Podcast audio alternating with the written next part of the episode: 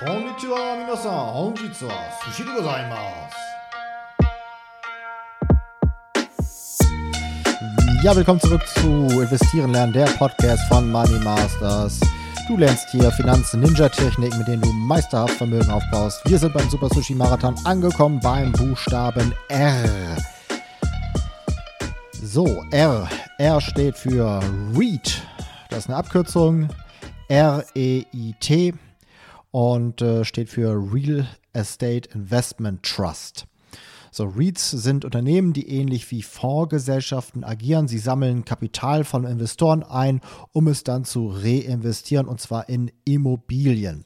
In Deutschland sind REITs immer Aktiengesellschaften.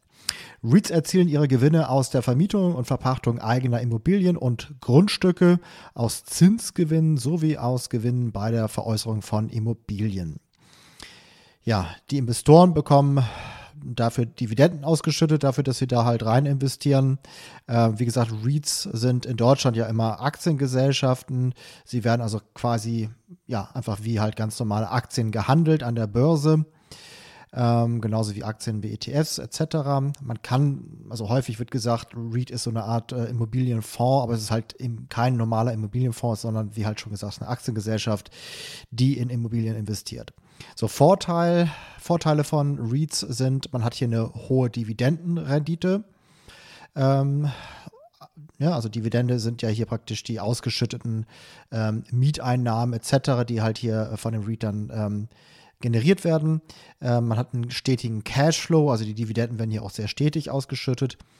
Ähm, es ist eine einfache Nutzung der Anlageklasse Immobilien. Also man muss jetzt nicht selber eine Immobilie kaufen, etc., vermieten und so weiter, sondern kann das einfach mit wenigen Mausklicks machen.